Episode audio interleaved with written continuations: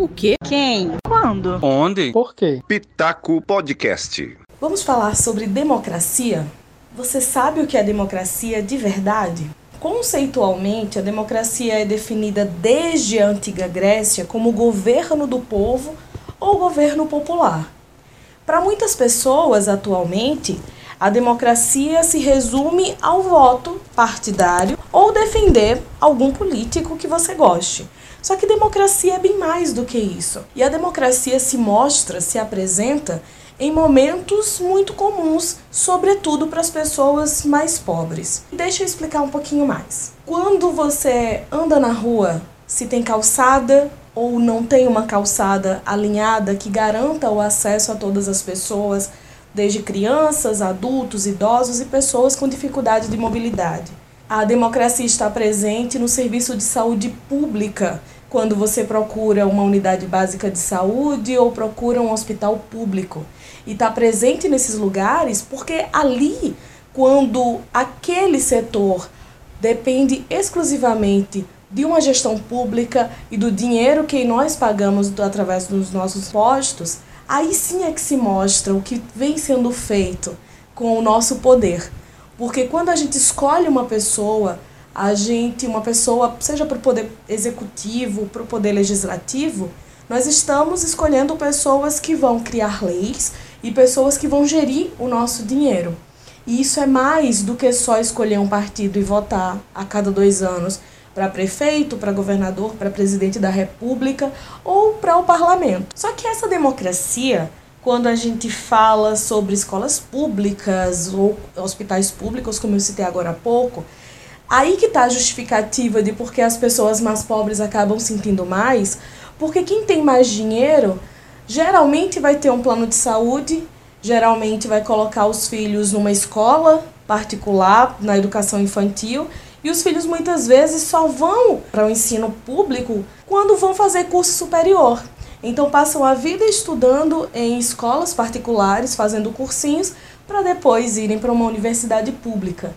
E o seu filho, que passou a vida estudando numa escola pública, ele tem a equidade para poder disputar as vagas nessa universidade pública?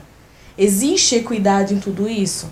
Você tem usufruído da sua democracia como?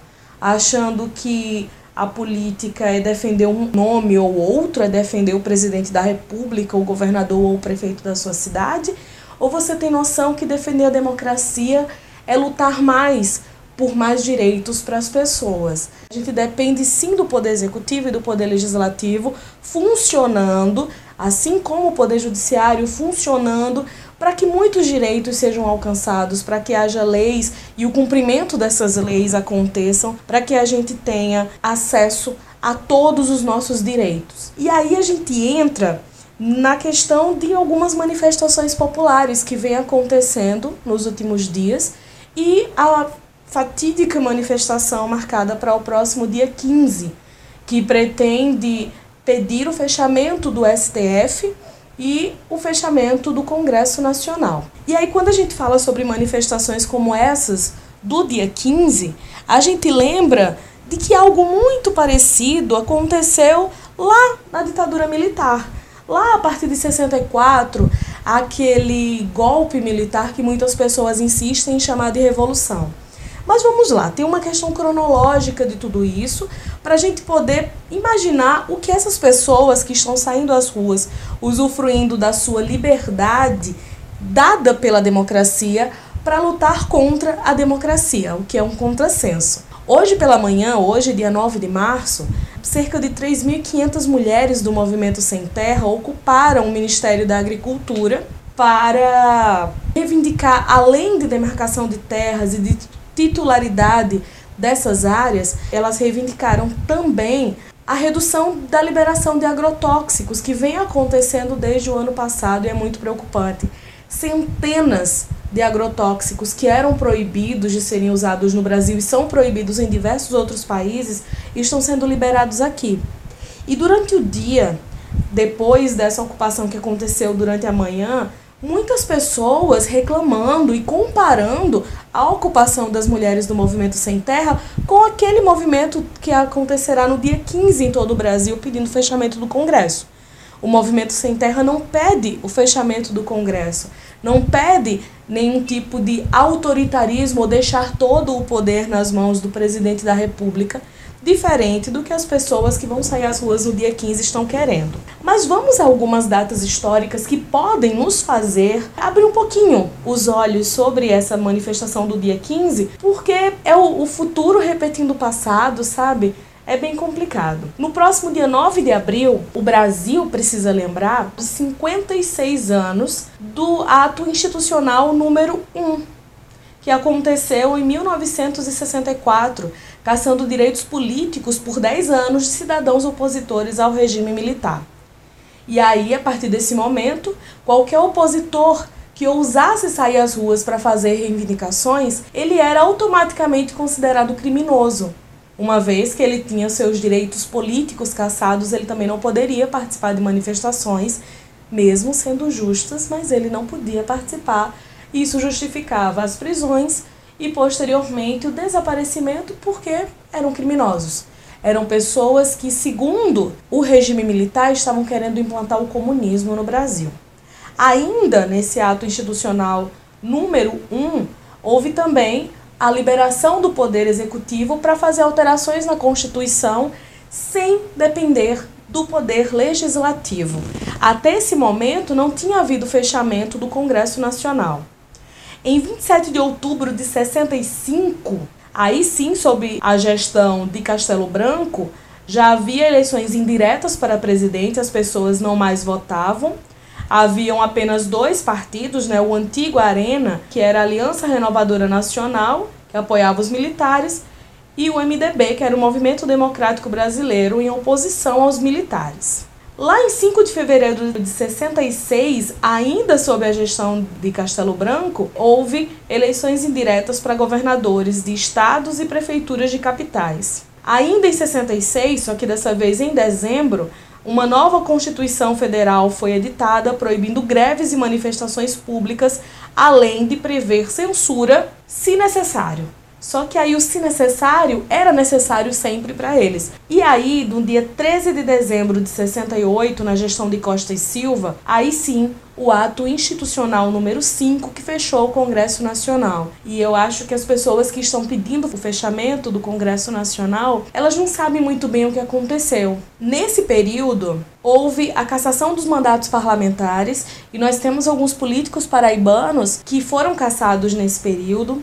Houve a demissão de funcionários públicos, a censura prévia a meios de comunicação e manifestação artística, novelas foram proibidas, programas de rádio e televisão eram colocados antes sob a vigilância de um censor nesses lugares, eles tinham que ler roteiros antes, eles acompanhavam toda a programação. Muitos jornais tinham representantes ou pessoas que eram espiãs do regime militar dentro das redações prendendo quem não se adequava. Então, nesse período, pessoas que foram presas, elas não tinham mais direito a, a serem liberadas e reduzindo os poderes do Poder Judiciário. Parece redundante, mas enfim. E também a prisão sem ordem judicial, tirando o poder dos juízes, dos magistrados, mas não teve fechamento do STF. Durante o regime militar todo, houve um aumento no número de ministros no Supremo Tribunal Federal. Não houve fechamento do STF em nenhum momento, mas houve a indicação de outros ministros pelo regime, fazendo com que aqueles ministros que estavam lá antes se tornassem minoria em votos. Então havia um controle, além dessa retirada de poderes do judiciário, também houve um controle das votações do Supremo, mas não houve fechamento do Supremo Tribunal Federal. O Congresso perdeu os poderes, o Supremo acabou perdendo, mesmo sem ser fechado. As pessoas que saem às ruas hoje, e não vamos dizer que é só essa manifestação. Eu lembro que desde 2013, quando começou aquela movimentação toda pelos 20 centavos, havia manifestações contra a então presidente Dilma Rousseff e sempre havia alguém com cartazes ou faixas pedindo intervenção militar, pedindo que o autoritarismo voltasse a gerir o país. Isso é muito complicado porque parece que a gente está realmente revivendo o passado. No próximo dia 15, as pessoas vão usufruir do seu direito de manifestação para pedirem que não haja mais essa democracia. E eu realmente não entendo como essas pessoas veem o que aconteceu lá na década de 60 até a década de 80, foram 21 anos sob o regime militar. Acredito que muitas pessoas não acompanharam de perto ou não sofreram diretamente com tudo aquilo para poderem defender, ou foram privilegiadas por, pelo momento.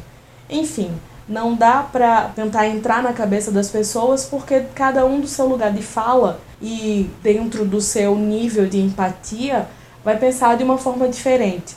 Eu acho importante a gente falar sobre essa manifestação, falar que vai acontecer e explicar o que aconteceu no passado pode não mudar o pensamento de quem está destinado aí ou de quem gosta do presidente Jair Bolsonaro ou de quem acha que defender o presidente Jair Bolsonaro é lutar contra os outros poderes. É acabar com a democracia e colocar todo o poder nas mãos dele. Eu realmente não entendo, mas eu acho que vale como reflexão. A gente precisa pensar se diante de todo esse cenário que a gente está vivendo agora, com o dólar passando de 4,70, com uma desvalorização e perdas enormes na bolsa de valores, perdas que não aconteciam desde 91 com a Guerra do Golfo. Então a gente precisa analisar o que vem acontecendo, perceber o que é cortina de fumaça e prestar muita atenção nos próximos passos. O poder está na mão do povo, mas o povo não está sabendo disso. O povo parece que está fechando os olhos para esse poder e deixando nas mãos, ou querendo deixar nas mãos de uma pessoa que já se mostrou muito estrategista, mas não é um bom gestor. Meu pitaco de hoje vai ficando por aqui. Espero ter melhores notícias na próxima semana, mas por hoje é só.